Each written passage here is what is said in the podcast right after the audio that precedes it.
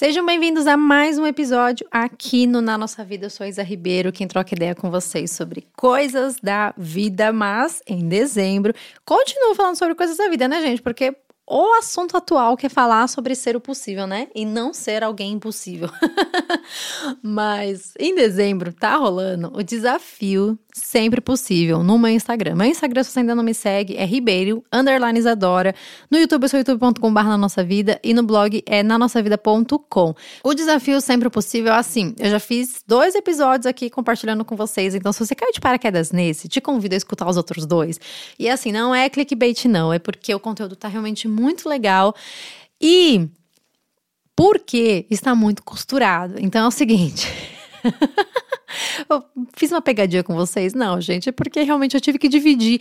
Comparem, olha o tamanho desses últimos episódios. Eu tive que falar muito, então ia ficar um podcast imenso. E pra gente conseguir também absorver semanalmente, né, um pouco de cada regra. Então, semanalmente aqui no podcast eu tenho compartilhado com vocês esse conteúdo exclusivo, que é falando um pouquinho sobre as regras do nosso desafio, sempre o possível, para que a gente se lembre sempre de que o possível é o suficiente, é o bastante, pode ser simples e que a gente não precisa ir pelo caminho do impossível, de ser alguém que a gente não é, de ir além da nossa saúde, de não se acolher, de passar os nossos limites humanos.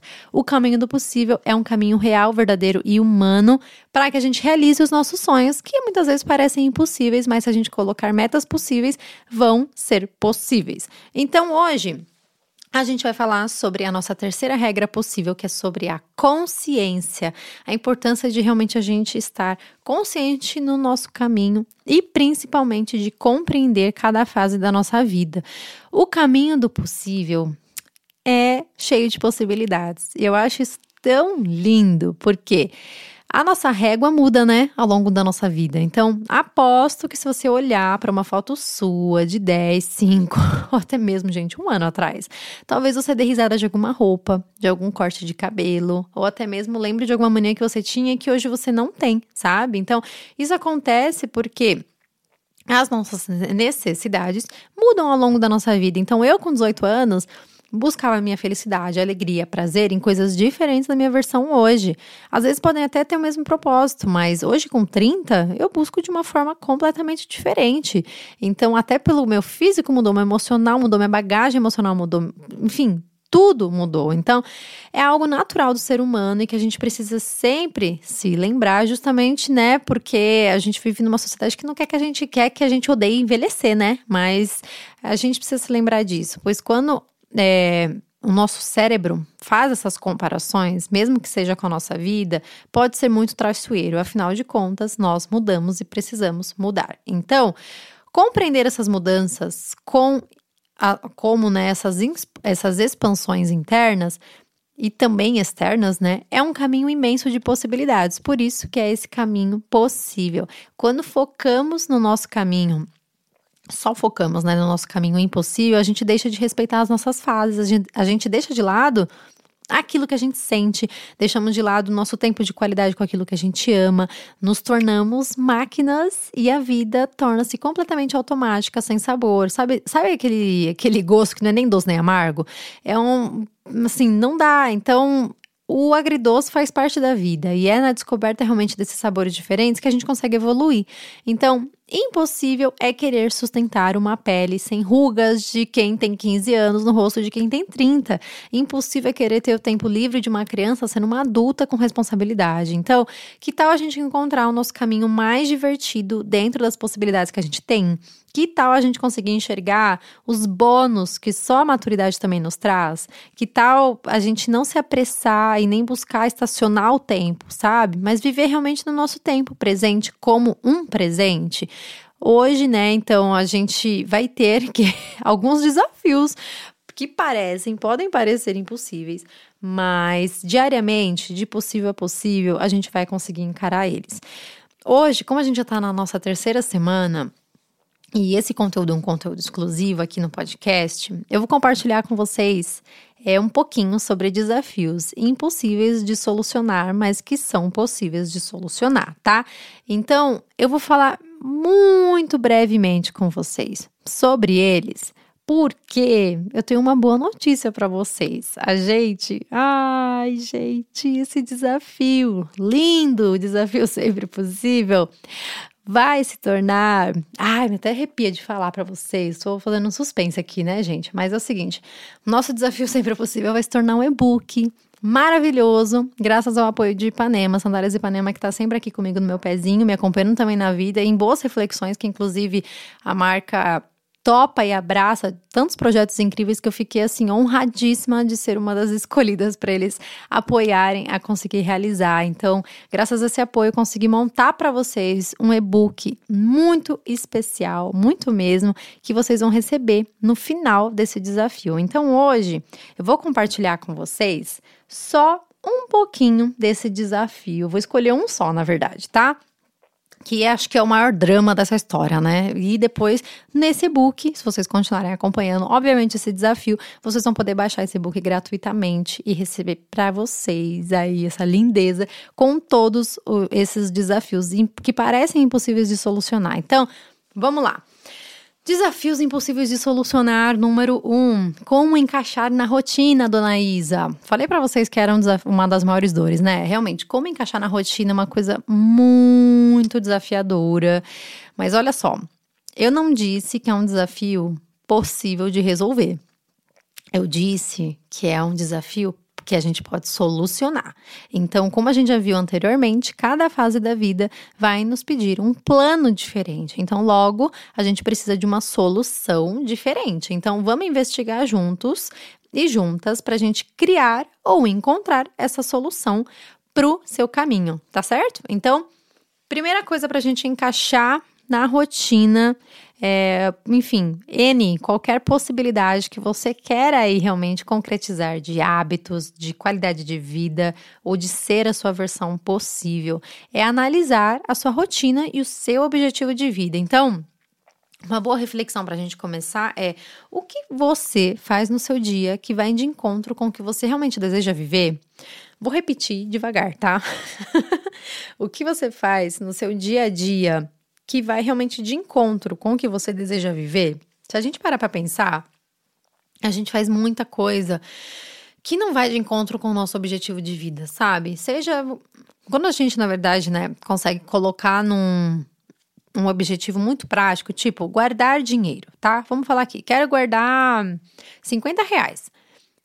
Se a gente colocar ah, em um mês eu quero guardar 50 reais. Quando eu preciso guardar por dia? Quando eu preciso guardar por, por semana? Sabe? A gente realmente consegue ser práticos para solucionar isso, certo?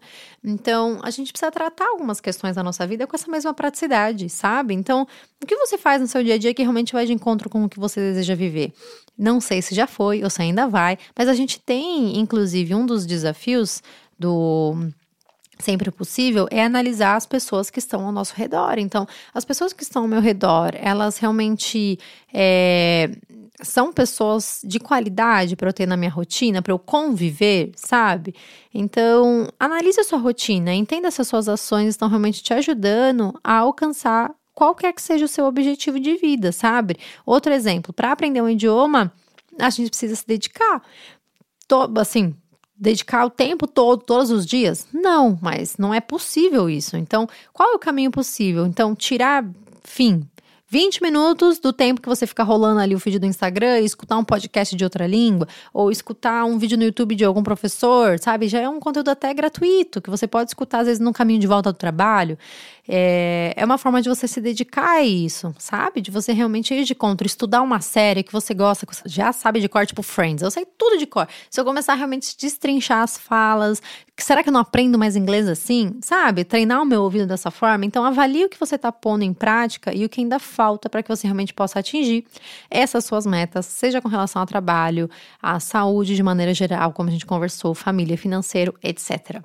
Um outro ponto que a gente pode conversar aqui sobre como realmente é, encaixar na rotina, né, o possível, é a organização, gente. Putz, vocês sabem que eu sou a louca da organização, né? Então, uma mente organizada é capaz de muito mais, seja no pessoal, no profissional, em qualquer área da nossa vida, ter as, as, nossas tarefas e objetivos estabelecidos vão fazer com que realmente a gente flua com mais leveza nesse processo, sabe? Então, pessoas que são organizadas, repara bem, conseguem ter um melhor aproveitamento de tempo. Às vezes não é porque fazem milhões de coisas ao mesmo tempo, ou, ou essa produtividade, né, insana também que pregam, mas tem uma maior qualidade de vida por saber organizar o seu dia dentro daquilo que tem, dentro da possibilidade. Então é um ponto que a gente até já conversou, tem que olhar para a sua rotina, só a sua rotina aqui importa.